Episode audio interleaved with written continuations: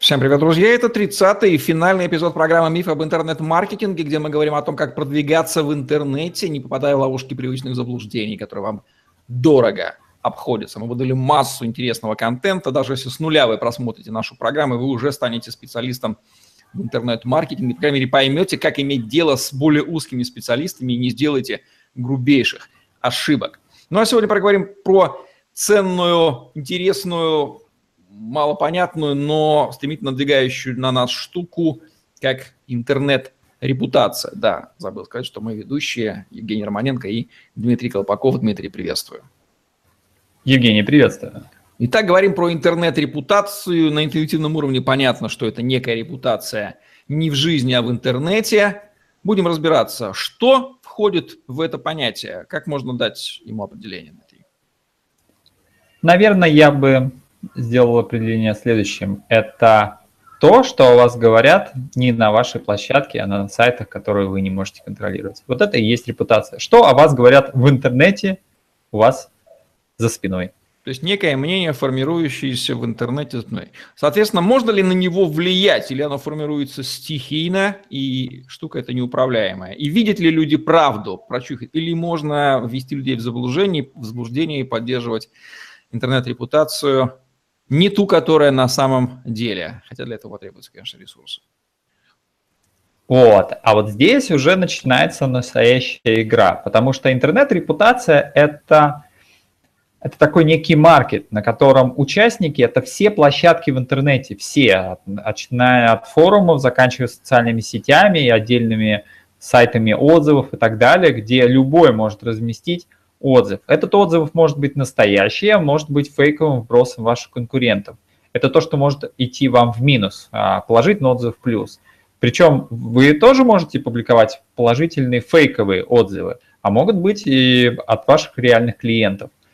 Вы можете вести там какую-то пиар-деятельность э, вашей компании, и тогда весь интернет будет усыпан вашими личными выступлениями, в той или иной сфере, там, бэкстейджами, и тогда у вас будет репутация вроде как хорошая.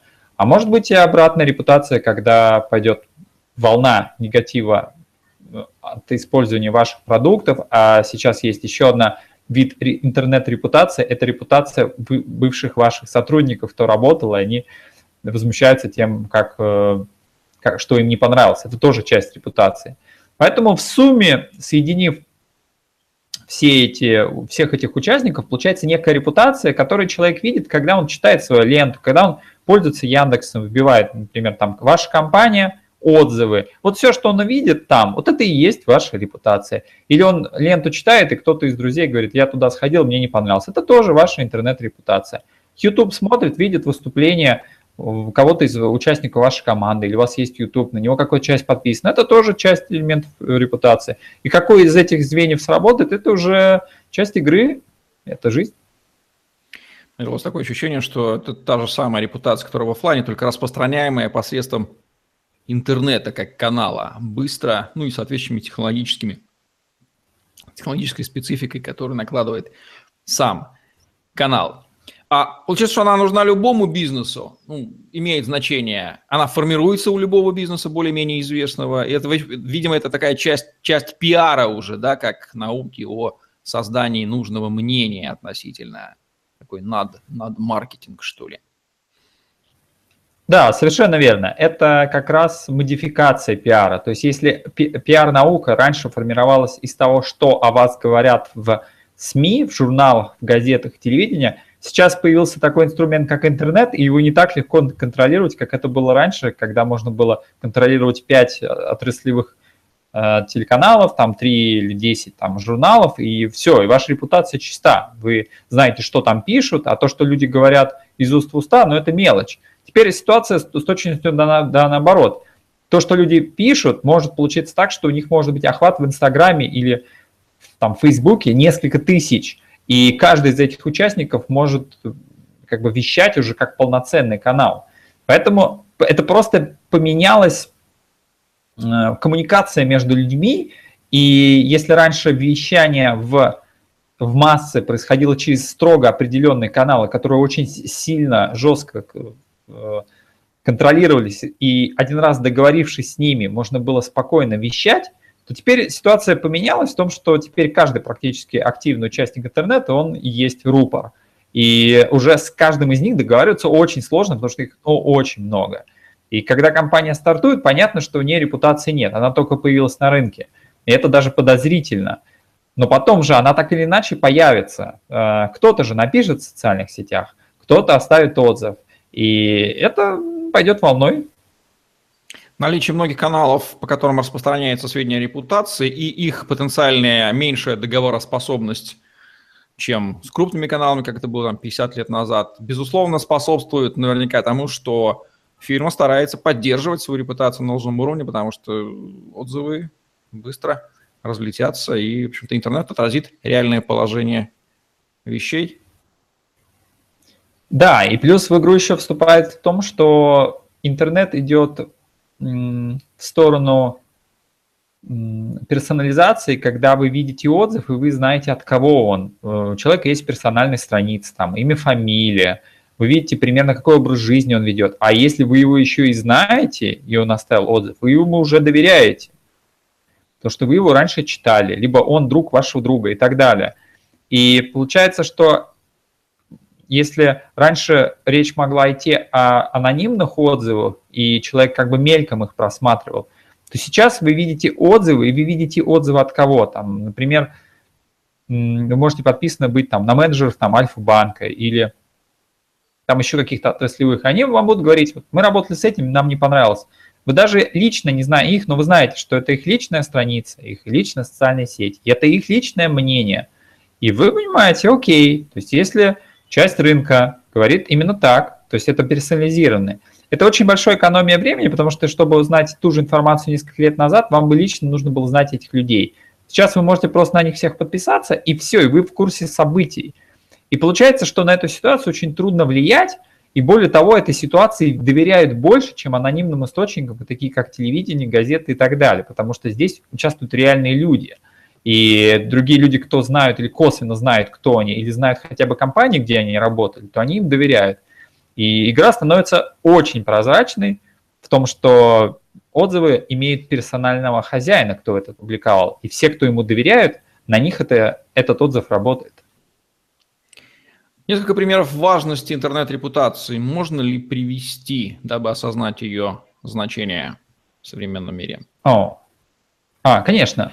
Я, я помню, очень нашумевший скандал был связан с детским питанием, как э, одна, одна из клиенток выложила э, в социальную сеть фотографию, как в детском питании нашли маленькие осколки стекла.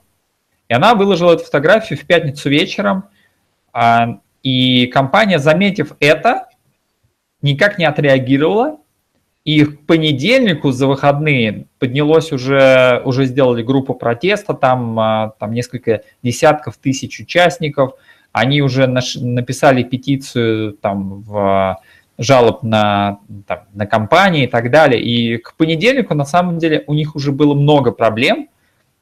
И это была именно волна интернет-репутации, когда цепочка действий сработала, все начали репостить и так далее.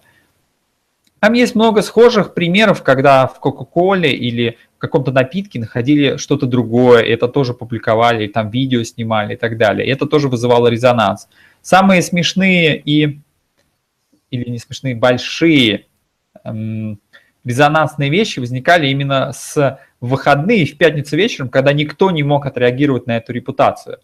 То есть в тот момент, когда компания не реагирует, и она начинает расти, и рост начинается либо выходные, и на это никто не обращает, либо просто на это не обращать внимания до тех пор, пока поздно не становится, э, то это, ну, это вообще повсеместно, э, скажем так. Кто в компании отслеживает интернет-репутацию? Видимо, какие-то там пресс-секретари или маркетологи мы сидят мониторят, что о нас пишут, где они ее собирают, прям шерстят весь интернет или даже какими-то автоматическими сервисами, да, упоминаний собирают все-все-все свои упоминания. Вот, в этом есть определенный хаос. С одной стороны, этим э, занимались раньше отделы пиара, то есть они занимались тем, смотрели, что о нас пишут, там, какой рейтинг у бренда и так далее. Потом они сместились в том, что мы работаем над репутацией только в СМИ, а то, что происходит в интернете, это вот вроде как это не к нам, давайте это передадим интернет-маркетологам. Интернет-маркетологи тоже следят за репутацией, если, если нет пиар-отдела, это может быть директор по маркетингу следить или основной специалист. И здесь пока понимание то, кто этим будет заниматься и какой инструментарий это будет сделан, он пока хаотичен. На мой взгляд, рынок пока деформировывается. То есть сейчас уже пришли, в принципе, площадки, которым доверяют аудитории, у которых есть рупор, это и социальные сети, это и сайты отзывов и так далее. И следующий этап, это на самом деле появится такой специалист, и будет ли это он переделан из пиара. Инструменты, которыми пользуются, их сейчас очень много, просто вот там сотни, то есть каждую неделю я вижу какой-то пресс-релиз, когда открывают новые сервисы, работают они довольно просто. Они, они загружают всю базу интернета, в общем-то, тем или иным способом, и дальше через ключевые слова вы можете находить упоминания, например, о вашем бренде. А, я помню, лет 10, по-моему, назад я как-то был на собеседовании в компании, к продукту которой был именно интернет-репутация. То есть он не был опубликован, нужно было... Они, они лично продавали B2B бизнесу, чтобы подключить их к некой специальному сервису, он там что-то около 3-4 тысяч долларов стоил в месяц, и они бы и в этот сервис входил в том, что их команда сама ищет по ключевым словам, потому что он плохо работал, это, я так понимаю, сервис, они чуть ли не вручную это искали. И они делали такой некий репорт, что, что, где написал, и раз в неделю клиенту высылали. Сейчас, конечно, этот этап полностью автоматизирован, вы просто находите сайт, э, платите там какой-то тариф, э, получаете доступ онлайн, вбиваете ключевое слово, и как в поисковой системе она вам говорит, где, где что о вас написали. В принципе, поисковая система, если вы будете пользоваться, она делает то же самое. Единственное, сервис, э, механизм в том, что есть тонкие настройки о том, как вас уведомить, каким способом, на тот случай, если там а, что-то найдут в вашем продукте или что-то напишут, чтобы вы получили смс, чтобы вам пришла e-mail, возможно, вам лично менеджер позвонит, либо вы хотите, чтобы какая-то команда занималась отслеживанием каких-то вопросов, или же там, ну, там они сейчас, поскольку рынок только появился, сейчас они прошли техническую сторону, у них появились дополнительные сервисы по моментальному уведомлению, как э, в предыдущем примере, это был важный момент во многих случаях, когда нужно реагировать быстро. И сейчас появляются дополнительные сервисы, там, персональные сервисы, еще какие-то. И на скидку можно, скорее всего, упомянуть какие-то бесплатные, чтобы вообще с чего-то начать. Но первое – это, собственно, поисковые системы, и у одной из них, у Google, есть свой сервис, называется Google Alert – он бесплатный, вы можете вбить ключевые слова, по которым вы хотели бы на email получать уведомления, как только о вас кто-то написал, и об этом поисковая система знает, а она сейчас хорошо индексирует социальные сети, твиттер и все такое. И, в принципе, для малого бизнеса этого вполне достаточно, и там, для персонального бренда и так далее.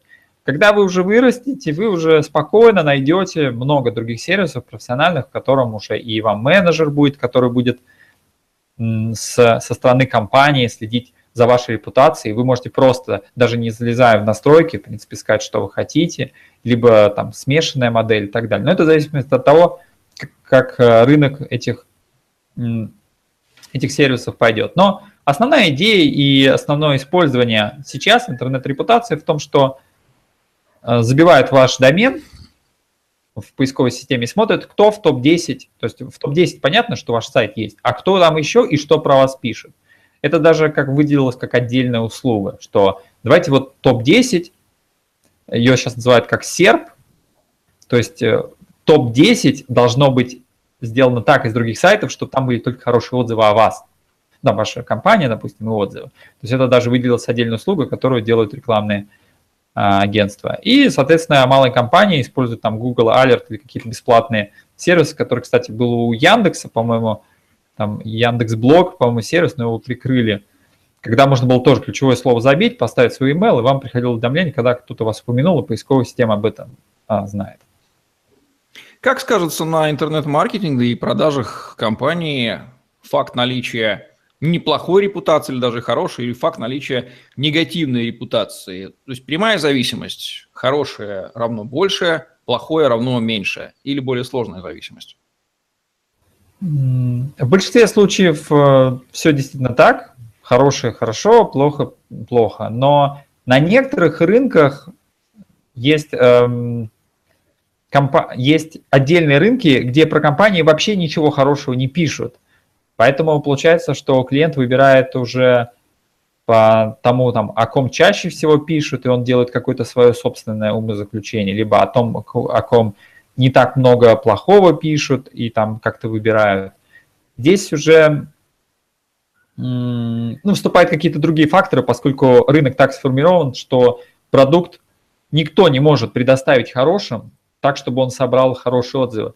И нельзя не упомянуть, в России есть некий, некий барьер менталитета относительно отзывов и репутации в том, что в интернете пишут только плохое, а хорошие не пишут. И получается, что если компания обслужила тысячи человек, из них 10 что-то не понравилось, вы увидите, вы найдете легко 10 этих отзывов, а других 990 вы не найдете ни одного, потому что ну, меня все устроило, зачем я буду что-то писать.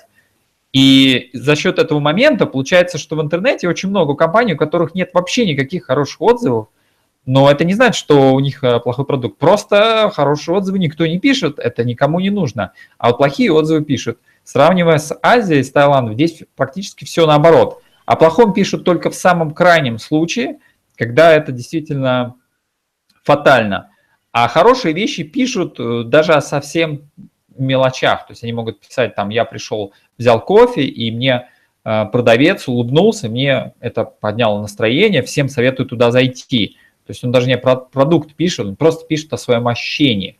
Об этом в России не будут писать. И получается, что в Рунете за счет некоторого менталитета получается, что хороших отзывов их в принципе найти практически невозможно.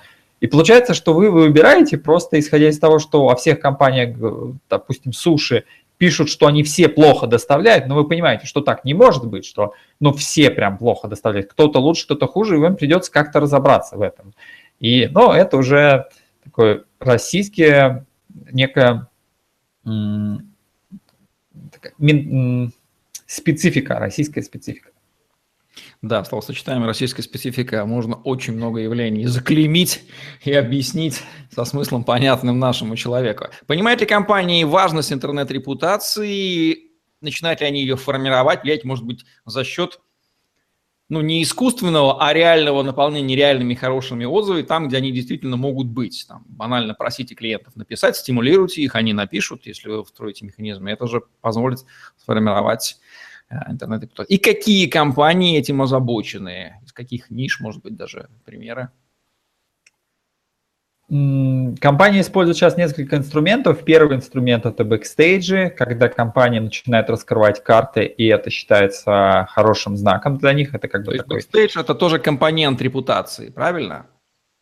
Да, потому что ты открыл карты, а другие нет. И получается, ты получил дополнительные баллы к своей репутации. То есть вы заходите в ресторан, у вас, э, вы можете с телефона посмотреть, что делается в этом ресторане на кухне, вы можете посмотреть, кто владелец, там, так далее, так далее, так далее. Это все плюс, потому что компания открыта – это плюс. Компания закрыта – это непонятно, скорее всего, минус. Там, второе – это лайфы и публичность. То есть если компания делает очень много действий, то есть она может, например, прийти, там, Adidas там, или Reebok могут прийти на детскую площадку, провести полноценную тренировку или еще что-то. То есть, когда люди это видят, они могут даже просто может прийти в новость, что там, а, там марафонный бег устроила такая-то компания и победителям раздала кроссовки. Любое такое упоминание, это увеличит их репутацию. Есть инструменты, когда они работают с клиентами и говорят, что если вы оставите о нас отзыв, то мы вам дадим скидку или там второй, или, ну, там много механизмов, но суть в том, что они, они стимулируют их к тому, чтобы они ставили отзыв, причем они, не стимули... Э, они говорят, оставьте любой отзыв. Ну, понятно, что они стараются их э, предоставить хороший сервис, чтобы они оставили хороший отзыв, но они пытаются сделать так, чтобы отзывов оставляли больше, поскольку они понимают, что те, кто будут плохие отзывы оставлять, они его оставят в любом случае. В любом. Если ему не понравится, он оставит в любом случае. Ему, его стимулировать для этого не надо. А для того, чтобы оставили хороший отзыв или нейтральный, стимулировать надо, потому что люди не придают этому значения. Потому что зачем? Меня, меня все устроило, зачем об этом писать? И компании пытаются стимулировать. Так, вторая часть была вопроса про примеры, правильно? Я помню. Да. Так, так, так, так. Сейчас, что можно из примеров вспомнить? Если э, как компания расширила э, как свою репутацию... компании, которые, да, вот прям вот видно, что они используют интернет-репутацию, они блюдут ее и тех, технически делают нужные действия. Ну, можно много компаний вспомнить, кто идет в ту или иную, те или иные действия, какую-то группу. То есть кто-то делает много бэкстейджев, то есть, э, они, а кто-то делает публичные мероприятия, кто-то делают много выступлений личных, там, э, или тот же вот, там пиар, допустим, они много статей пишут в интернете, там, или в Ютубе делают лайфы. Есть компании, действительно, кто работает с отзывами, я вижу, видел очень много относительно сервисов делают отзывы. Есть, э, есть специальные агрегаторы, ну, например, Foursquare. Foursquare – это сервис, который собирает э, отзывы по тем или иным местам в вашем городе. Так вот, множество компаний ввязалось в эту игру, что оставьте отзыв о нас в Foursquare, покажите, и кофе бесплатно. И таких компаний, я вот в России был последний раз э, ну, в 2014 году, и вот весь год, и тогда Foursquare был на взлете, и там практически везде там, в каждом втором кафе там, а, сделай отзыв о нас Foursquare и, и получишь бесплатно суши и так далее. И ну, получается, это очень много таких локальных игроков а, именно с по продаже офлайновых услуг, но им это удобно, потому что у них есть инструмент. У других компаний не всегда есть инструмент, такие как Foursquare, и они часто этим не пользуются. Но сейчас можно вот выделить именно Foursquare компания. Я думаю, что завтра может появиться сервис, который собирает отзывы про интернет-магазины, и туда вяжутся. Очень много отзывов у банков, потому что у них есть сервис такой, как Банки.ру, и там, там вообще настоящая, э, там настоящая битва за отзывы. Вот я даже вспоминаю свой личный опыт, когда я приходил в один из банков и заказал карту банковскую, и мне ее везли три недели или, или даже месяц. Я уже про нее забыл, и мне позвонили, вам привезли, приходите в отделение, забирайте. Когда я забирал, они говорили, с вас там, там какая-то сумма за месячное обслуживание. Подождите, какое месячное обслуживание? Я только... Я еще даже не взял ее в руки. Я говорю, ну потому что она, вы заказали ее месяц назад, мы ее везли, а время шло. Мне эта вещь не понравилась, я сказал, я не буду брать и платить за карту, которой я не пользовался. И, а они не хотели этого делать. Тогда я просто зашел на банки.ру, написал, что вот такая ситуация произошла в этом банке, мне это не понравилось. И мне через полчаса позвонил менеджер этого банка и сказал, все, никаких к вам вопросов, а, мы все решили, это была наша ошибка, простите, и все, я дальше написался, все, мы позвонили клиенту, так-то, так, так, и все. Ну, вот, получается, есть площадка, у которой есть внимание, и компании очень следят, чтобы на этой площадке было все хорошо у них. А как азиатские компании подходят к интернет-репутации в сравнении с нашими? О, азиатские компании очень щепетильные. Если в России хороших отзывов мало и все понимают, что их никто не будет писать, то в Азии здесь все наоборот. Если что-то плохое пишут про компанию, то, во-первых, они пишут в, в более упрощенной форме, то есть они могут, э, там, человеку могут, например, сделать неправильную операцию в, а, в клинике. Человек может написать, что я ходил в клинику, и мне не очень понравился сервис. И все понимают, что речь идет о том, что они могли сделать очень серьезную ошибку какую-то. То есть э, человеку могут испортить здоровье и так далее. Человек может не написать деталей, но по менталитету все понимают, что ага, то есть если человек написал примерно так вот, ну не очень, то есть нейтральный отзыв здесь приравнивается к негативному, а негативный приравнивается к очень негативному. То есть Здесь люди не договаривают плохих вещей, многих, но все их в голове умножают. Они понимают, что, допустим, если человек недоволен, то это значит, что он в бешенстве. А если человек злится, то это уже крайняя стадия. Э, то есть тут все наоборот. Я несколько примеров известных здесь могу вспомнить, когда на каком-то аэролинии, сейчас, на, на, на каком-то аэрорейсе был инцидент, связан с, с вице-президентом именно этой компании. И она повысила голос на, на, на, на стюардессу, то есть она, или даже она не повысила, она сказала, что я не буду вот эту колу пить, или мне это неинтересно. То есть она что-то такое пренебрежительно сделала, и она себя вела не так, как клиент, она вела себя так, как начальник, но немножко, то есть по азиатским меркам немножко грубо. И это заметили другие пассажиры, и они сказали, а что это вы как бы себя ведете как-то странно. И дальше она говорит, ну, как вы понимаете, я вот тут, я вообще-то их директор, босс, она говорит, ну, так нам все равно, вы, вы пассажир, вы себя ведете плохо, вам что, какие-то правила такие особые, какие-то исключения. И в итоге на следующий день ее уволили. То есть, когда она прилетела, поднялась, э, собственно, все начали писать, что я летел, оказывается, это какой-то вице-президент, так она вообще манер не знает, она там как-то разговаривает как-то пренебрежительно с э, бортпроводницами, и все, они э, за выходные подняли это в лайне, там, в Вичате и так далее, и в понедельник ей генеральный сказал, знаешь, что, как бы, ну, ты все сама понимаешь, ты уходишь, все, очень быстро тут все решается. Кроме бэкстейджа и отзывов, какие еще структурные компоненты репутации или места, или точки, может быть, даже сотни, входят в понятие, вернее, важны для понятия интернет-репутации, проявляются, фиксируются? Ну, сотни площадок мы не перечислим, они появляются, закрываются. Я для себя выделил просто несколько групп. Первое – это, мы уже упомянули, бэкстейдж. Второе – это пиар в той или иной степени, там, смешанный с интернетом, на пиаром. Там третье – это отзывы, то, что вас пишут там в соцсетях, соцсети, как отдельный класс. Четвертое – это отдельные сборщики площадок отзывов, такие как Foursquare. И пятое – это могут быть площадки специализированные, такие как Банки.ру или любые такие отраслевые, когда идет сравнение именно по вашему рынку.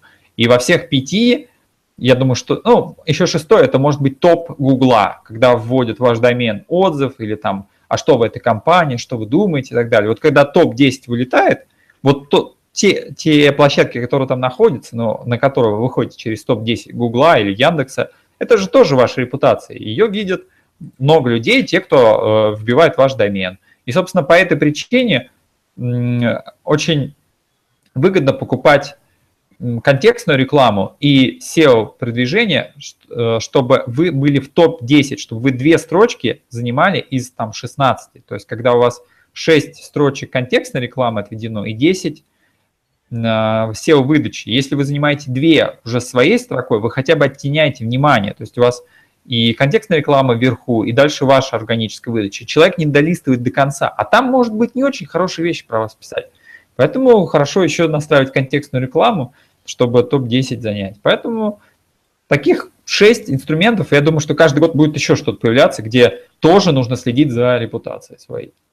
Бизнесу какого уровня уже имеет смысл озаботиться? Любому присутствующему в интернете, начиная с единоличного инфобизнесмена или крупной компании?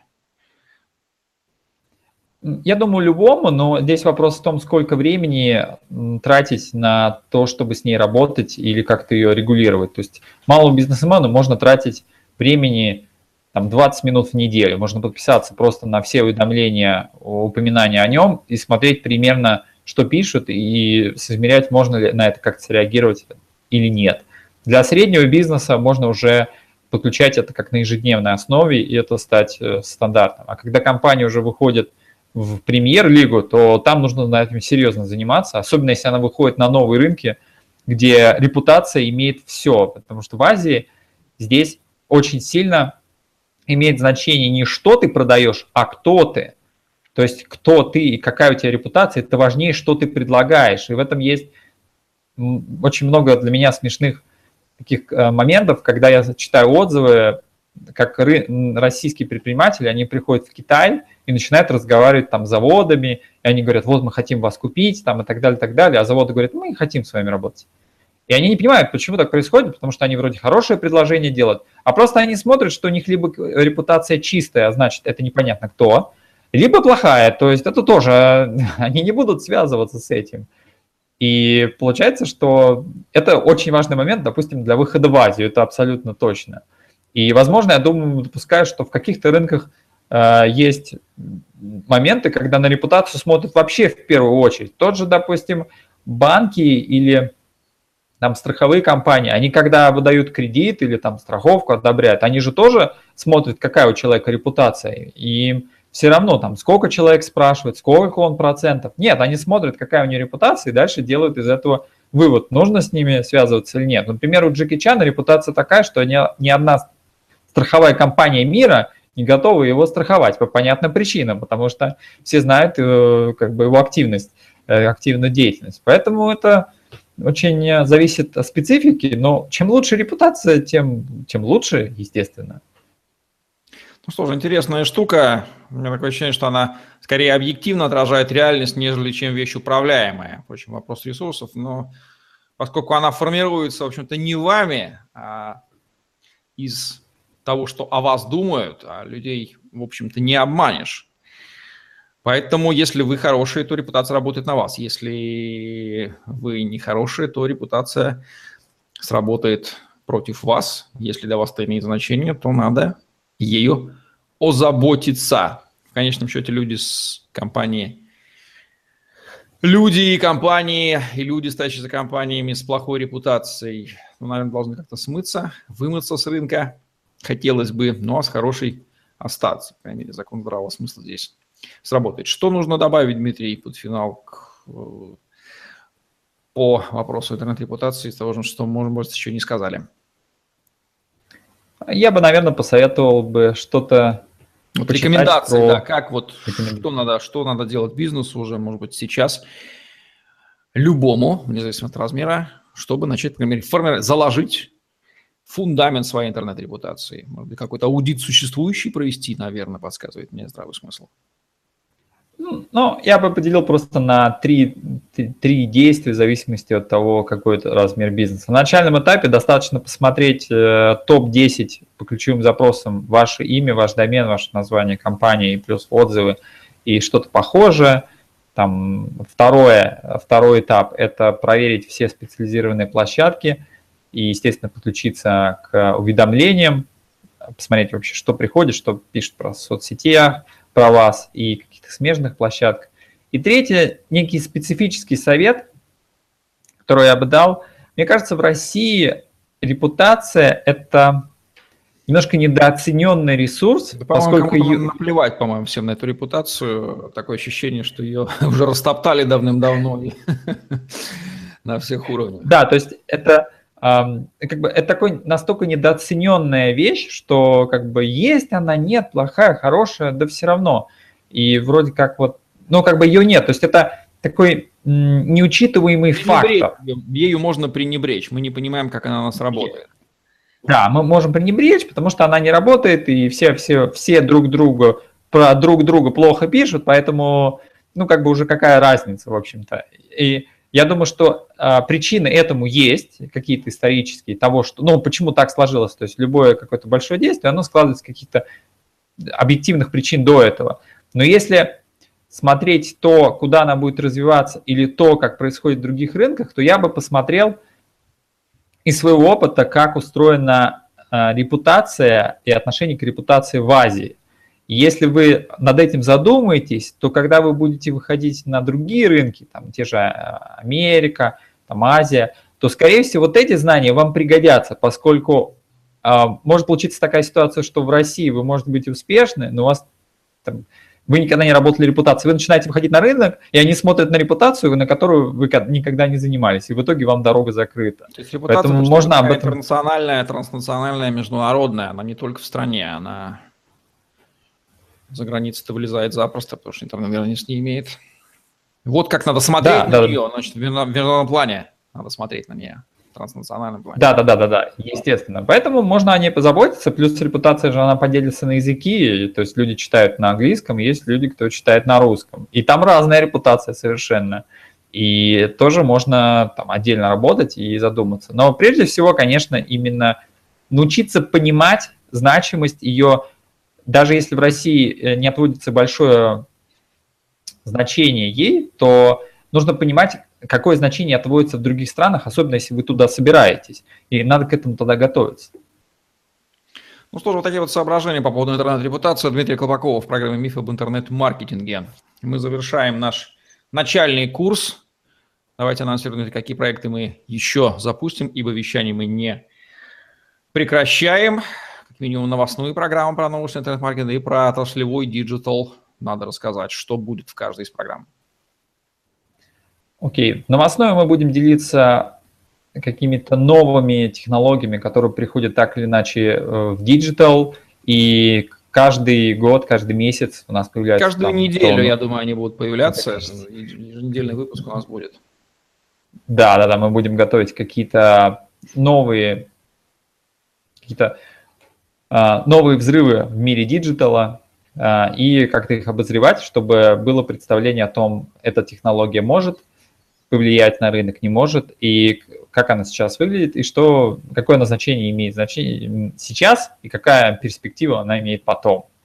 А вторая тема – это отраслевой диджитал.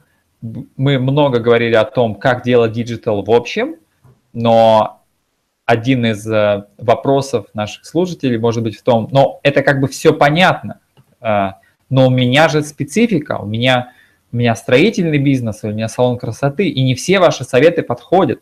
Действительно, наши советы общие, и мы решили сделать, э, разобрать в выпусках отдельно по каждой отрасли, по каждому бизнесу, где мы будем отдельный бизнес в отдельном выпуске разбирать, и, и тогда уже действительно мы будем разбирать именно специфику диджитала в вашей сфере.